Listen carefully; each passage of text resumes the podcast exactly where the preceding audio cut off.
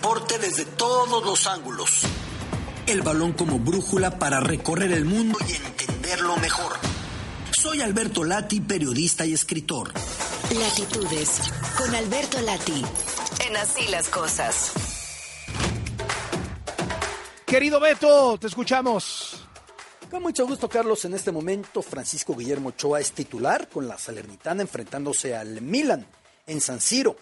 Eh, frente a este equipo poderoso que busca meterse a puestos de Champions o afianzarse ahí, porque ya tiene a la Roma en quinto lugar, un punto detrás, así que el Milan buscando mantenerse en posiciones de Champions League. Y Ochoa, como titular en esta ocasión, había llegado Paulo Sousa y de entrada dio la titularidad a otro guardameta, Luigi Sepe. Le fue mal el partido que tuvo. Llegó Guillermo, las cosas empezaron a ir mejor con la victoria contra el Monza, con el empate frente a Sampdoria, no ha recibido gol en sus últimos dos partidos y ahora frente al Milan, que ha sonado que tiene interés en Ochoa, hay que ir paso a paso porque Milan tiene grandes porteros por ahí, como Mañán, que se encuentra en un buen momento. Por si en la banca otra vez del Milan, Zlatan Ibrahimovic a los 41 años, con una lesión tan dilatada, tan larga como la que tuvo, podía pensarse que optara por el retiro. No obstante, ha decidido continuar. Había estado ya en la Major League Soccer con un impacto muy profundo, aparecía en los late shows por todas partes,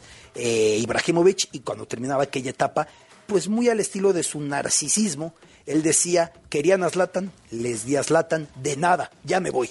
Así dejó la MLS en aquel momento y ahora está en el Milan, en la banca en este partido, frente a la Salernitana de Francisco Guillermo Ochoa. Creo, Carlos, importante mencionar una crisis que tuvo como trasfondo la temática de los refugiados, la temática del extremismo actual del gobierno británico conservador hacia las personas que tienen que cambiar de país por un conflicto, por salvaguardar la vida, por poder evitar la situación más extrema, y que entonces una postura del gobierno británico muy tajante en contra de que llegaran. Y Gary Lineker, quien no solamente fue el campeón de goleo con la selección inglesa en el Mundial del 86 y no solamente fue un delantero de época, en su momento con el Barça, otro instante con el Tottenham, sus inicios con el Leicester, de las grandes figuras en la historia del fútbol.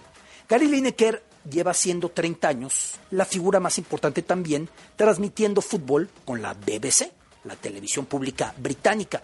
Colocó un tuit crítico de la postura del gobierno británico y entonces lo sacaron del programa Match of the Day, que es el más visto de los más vistos de la BBC. Y se hizo un ruido en la Gran Bretaña por esto, porque decían que no podía utilizar su plataforma como comentarista de fútbol para criticar las políticas del gobierno británico. Y él decía, él equiparaba la verborragia, la retórica xenofóbica, diciendo un discurso digno de la Alemania nazi. A ese grado llegaba Lineker. Finalmente no hace el programa este fin de semana. Pero no solamente eso, Carlos, que tampoco hubo programa como tal, solamente resumen de goles, porque sus compañeros al aire decidieron todos en grupo decir, si no va Gary, no vamos nosotros.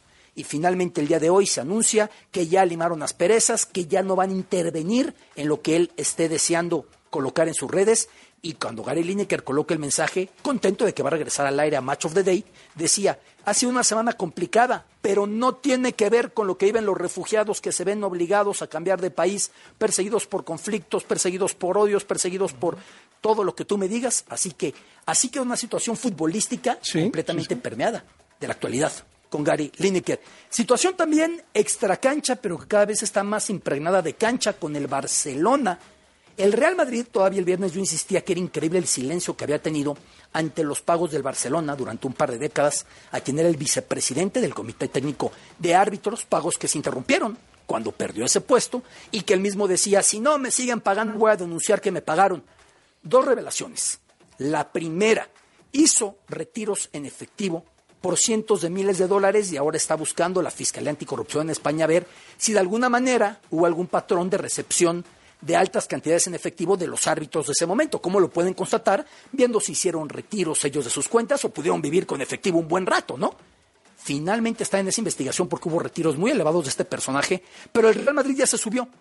El día de ayer, el Madrid se incorpora a la demanda para ver que esto se esclarezca lo hace con los otros 40 equipos de primera y segunda y con Javier Tebas, quien encabeza la, eh, Liga Española. Lo hace por su lado el Real Madrid, porque con Javier Tebas el Madrid no quiere hacer nada. Así que ya aparece en esto. Ayer al Barça frente al Athletic lo reciben con una lluvia de billetes y algunos cantos ya segunda. Yo no pienso que vaya a ir a segunda, pero el tema no es que huela mal.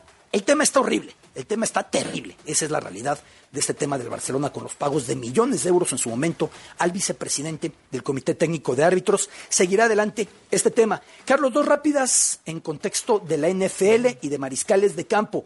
Aaron Rodgers está nada de pasar de Green Bay de una dilatada y exitosísima carrera a los Jets de Nueva York. Y por otro lado, Jimmy Garoppolo va a ir a los Raiders, esa ya confirmada, Garoppolo que alguna vez estuviera en Super Bowl con San Francisco, ni más ni menos, y antes estuviera detrás de Tom Brady en los Pats, tuvieron un contrato muy elevado que algunos criticaban con San Francisco, finalmente es un gran mariscal de campo, así que Aaron Rodgers va a estar con los Jets y Garoppolo con los que van a ser anfitriones del próximo Super Bowl, los Raiders ahora de Las Vegas, noticias de verdad relevantes en términos de mariscales de campo, por mucho que Aaron Rodgers sea un hombre de 40 años, sigue siendo un líder con la capacidad de cargar un equipo a lo máximo, Carlos.